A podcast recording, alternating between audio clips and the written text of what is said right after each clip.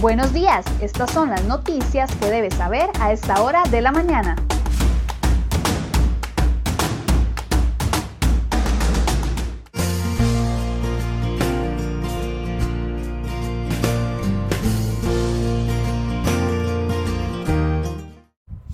Jueves 15 de octubre, muy buenos días, muchas gracias por acompañarnos en una edición más de CR Hoy Noticias. Vamos de inmediato con las informaciones que hemos preparado para el día de hoy.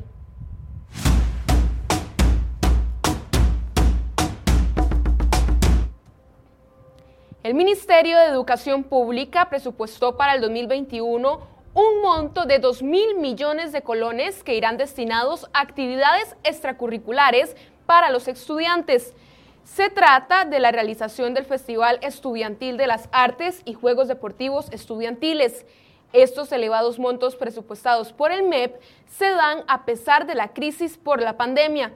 Ambas actividades se llevan a cabo una vez al año, son a nivel nacional y se trata de eventos culturales, artísticos, recreativos y deportivos para el disfrute de la comunidad estudiantil. Este año, por motivo de la emergencia nacional, ambos se llevaron a cabo de manera virtual. Sin embargo, la elevada suma para estas actividades en un periodo donde el país atraviesa una situación económica complicada generó cuestionamientos. Además, las críticas señalan que ninguno de los eventos está relacionado a tareas propiamente académicas, conectividad de los estudiantes o calidad de la educación consideradas como prioridades.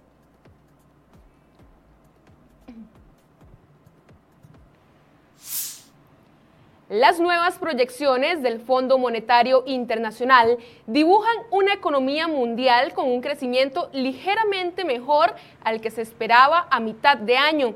Siempre será en cifras negativas de menos 4.4%, pero para la organización la mejora en 0.8 puntos porcentuales respecto a junio es al menos una muestra de que habrá un rebote en la economía y que los motores volvieron a andar pero el efecto no es igual para todos los países y las naciones consideradas emergentes o aquellas de media renta enfrentarán todavía un panorama incierto. En Latinoamérica, por ejemplo, se espera un retroceso económico del menos 8.1%, con una gran afectación en indicadores como la deuda pública y el desempleo. En medio de este turbulento océano navega el barco costarricense que hoy si acaso se mantiene apenas a flote, pero con un riesgo real de naufragar si no se da un golpe de timón que le permita retomar la ruta a la estabilidad financiera. Crecimiento económico, desempleo, ingresos, gastos, deuda pública, importaciones y exportaciones son los siete rubros en los que está enfocado el FMI para analizar el futuro del país. Puede repasarlos todos en la página web de crhoy.com.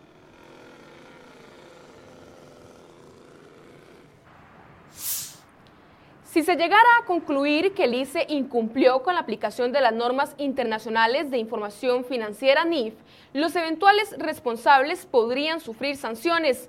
Estas pueden ir desde una amonestación escrita hasta la destitución sin responsabilidad. Lo anterior lo concluyó la Dirección de Contabilidad Nacional del Ministerio de Hacienda en un oficio de respuesta a varias consultas que planteó el diputado social cristiano Pablo Heriberto Abarca. Abarca consultó sobre las consecuencias que traería la demora del Instituto Costarricense de Electricidad en la implementación en un 100% del estándar contable mundial.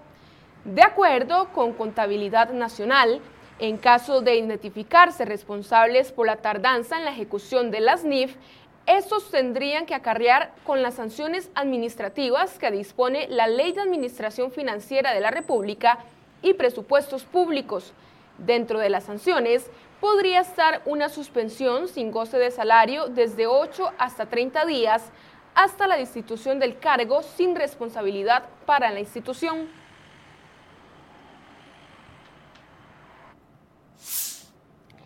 Casi nada de dinero previó el Ministerio de Salud en su presupuesto 2021 para enfrentar la pandemia que podría seguir golpeando duro al país durante el primer semestre del año venidero y quizás más allá. La situación la identificó la Contraloría General de la República y aún no tiene una explicación de parte del gobierno, a pesar de que el propio ministro de Salud, Daniel Salas, ha calificado la situación sanitaria como la peor en la historia del país.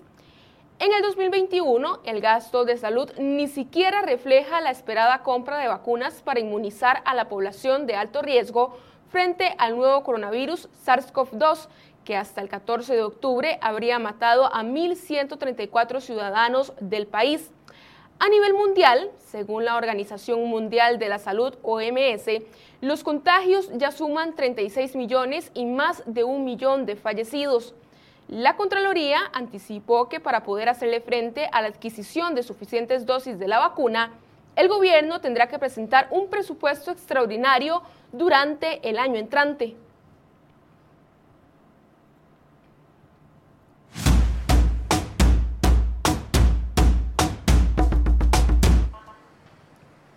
Un niño de 10 años resultó con heridas de gravedad tras ser embestido por un carro la noche de este miércoles en barrio Clacaret, en San José. Por razones que se desconocen, el pequeño fue atropellado por el vehículo liviano y tras el impacto sufrió heridas en el abdomen y el tórax. El menor fue trasladado en condición crítica al Hospital Nacional de Niños y un hombre murió y dos más, una mujer y un hombre, se encuentran en condición grave luego de ser heridos durante una balacera la noche del miércoles en el sector de desamparados de Alajuela. Según la Cruz Roja, los hechos se produjeron en Calle Lomas. Al llegar a la escena, los paramédicos atendieron al hombre y pese a múltiples esfuerzos, falleció en el sitio. Por otra parte, los heridos críticos fueron trasladados hasta el Hospital San Rafael de Alajuela. Y en otras informaciones, seis menores de edad y ocho adultos quedaron detenidos por la policía por figurar como sospechosos de integrar una banda criminal dedicada principalmente a bajonazos de carros, venta de drogas y asesinatos. La policía judicial detalló que los menores habrían participado en dos asesinatos. Uno de ellos sucedió el 27 de enero del 2019 en Santa Ana y el video que usted observa en su pantalla que es del Banco Nacional, captó el violento intento de asalto ocurrido en la sede de la entidad bancaria situada en Río Frío de Sarapiquí. El video muestra a los sujetos que acribillaron al guarda de la agencia de múltiples disparos hasta que lo dejaron tirado en el piso. Los hechos ocurrieron el pasado lunes 12 de octubre en horas de la mañana, cuando siete sujetos intentaron asaltar la entidad bancaria.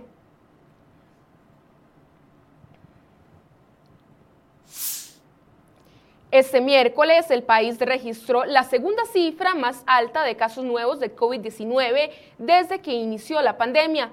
Las autoridades confirmaron 1.542 contagios nuevos.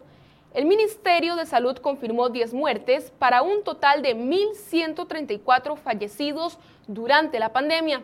Además, reportan 54.155 personas recuperadas 553 personas se encuentran hospitalizadas y de ellas 203 están en cuidados intensivos. Sobre el mismo tema, el Hospital Nacional de Niños reportó el aumento en los casos de menores hospitalizados. La alarma en el centro médico aumentó debido a que varios de los menores presentan un extraño y grave padecimiento relacionado con el coronavirus. Asimismo, el COVID-19 ya es la tercera causa de muerte en el país y se encamina hacia el segundo lugar, aseguró este miércoles el ministro de Salud Daniel Salas. Solo en el mes de septiembre se reportaron 468 decesos. Salas se mostró preocupado por los bloqueos y manifestaciones y afirmó que estos sí pueden tener un impacto y se espera que no sea un impacto altísimo, pero sí puede haber un impacto de surgimiento de brotes. Un grupo de oficiales de la fuerza pública fue recibido a balazos por varias personas quienes mantenían un bloqueo en Upala este miércoles.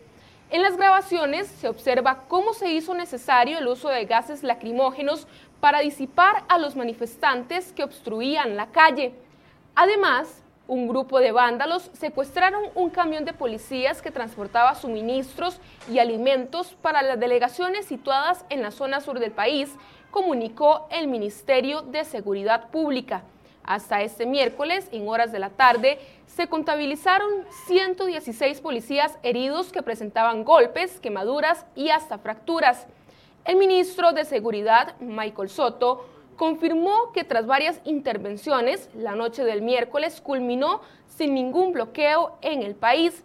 Sin embargo, las autoridades confirmaron que este jueves nuevamente se reporta un bloqueo en la zona sur, específicamente en el kilómetro 135 de la Ruta 2 en el sector de Brasilia, en Pérez Celedón.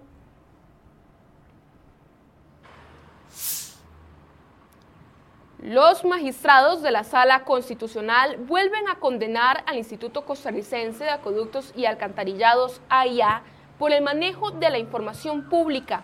Esta sentencia llega a menos de dos meses después de que los magistrados condenaran a la presidenta de la institución, Yamilet Astorga, por intentar callar a la prensa. En este episodio, la Sala Constitucional dijo que el AIA negó entregar la información a los magistrados, quienes finalmente decidieron condenar a la institución. Y en otras informaciones, el diputado liberacionista Daniel Ulate urgió este miércoles al plenario legislativo la aprobación de un proyecto de ley para combatir la adulteración y contrabando de licores. Así lo manifestó el legislador luego de que el OIJ dio a conocer la muerte de siete personas más por consumir licor con metanol.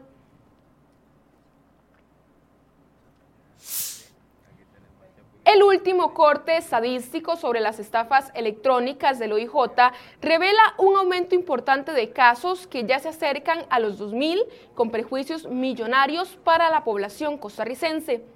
Según ha dicho el director del OIJ, Walter Espinosa, los montos recaudados en todo un año por los privados de libertad ascienden hasta los 2 mil millones de colones. Un alto porcentaje de eventos son perpetrados desde centros penitenciarios donde justamente debería ya existir un bloqueo de señal celular. Sin embargo, el Ministerio de Justicia y Paz dejó vencer el plazo máximo que tenía para implementarlo y ahora deberá dar cuentas. De acuerdo con un recuadro compartido por la Oficina de Planes y Operaciones del OIJ, al 31 de agosto anterior se contabilizaron 1.914 denuncias por estafas. En la información se destaca la estafa informática y suplantaciones de páginas electrónicas, que son los sitios en Internet a donde los estafadores llevan a sus víctimas para introducir datos bancarios.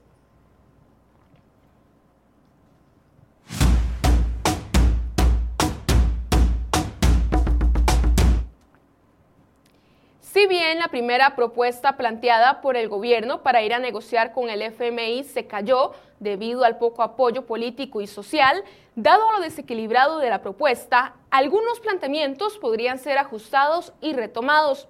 Germán Morales, socio consultor de la firma Grant Thornton, consideró que la propuesta fue, en términos generales, poco analizada, con un desconocimiento total de la realidad del país y de la afectación de los ciudadanos. No obstante, señaló que algunas de las propuestas podrían rescatarse, otras mejorarse y otras definitivamente habrá que descartarlas.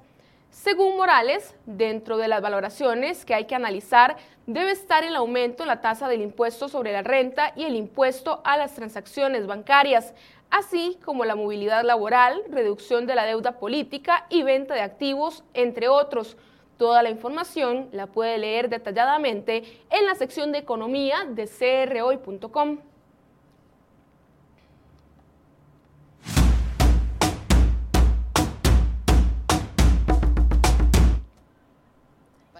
París, Marsella, Lyon y en total nueve ciudades de Francia tendrán toque de queda. A partir de este sábado no se podrá salir a la calle salvo por estricta necesidad entre las 9 de la noche y las 6 de la mañana. La medida, que se aplicará durante cuatro semanas, afectará a 20 millones de franceses, país que se ha visto obligado a los cierres por rebrotes de COVID-19 en las últimas semanas. Según dijo el presidente de Francia, Emmanuel Macron, habrá una estricta limitación de la movilidad. Macron añadió que no se podrá ir al restaurante después de las 9, ni a casas de amigos, ni de fiesta, porque ahí es donde las contaminaciones son más fáciles y hay que reducirlas.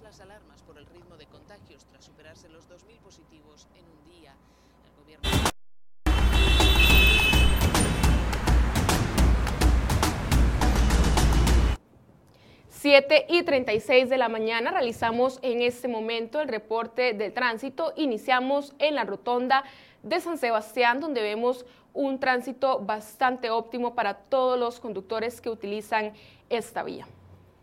Y continuamos el recorrido en Atillo 8, esto es la vía Pavas-La Uruca, donde aquí también vemos bastante fluido el paso en esta zona. Y mientras seguimos observando las cámaras viales, aprovecho para enviarle un saludo a Chile y León, también a Daniel Jiménez y a Marielos Barrantes, que nos reportan su sintonía por medio de la transmisión en vivo de Facebook. Cerramos este reporte del tránsito en el sector de Taras la vista hacia Cartago con un tránsito bastante favorable esta mañana.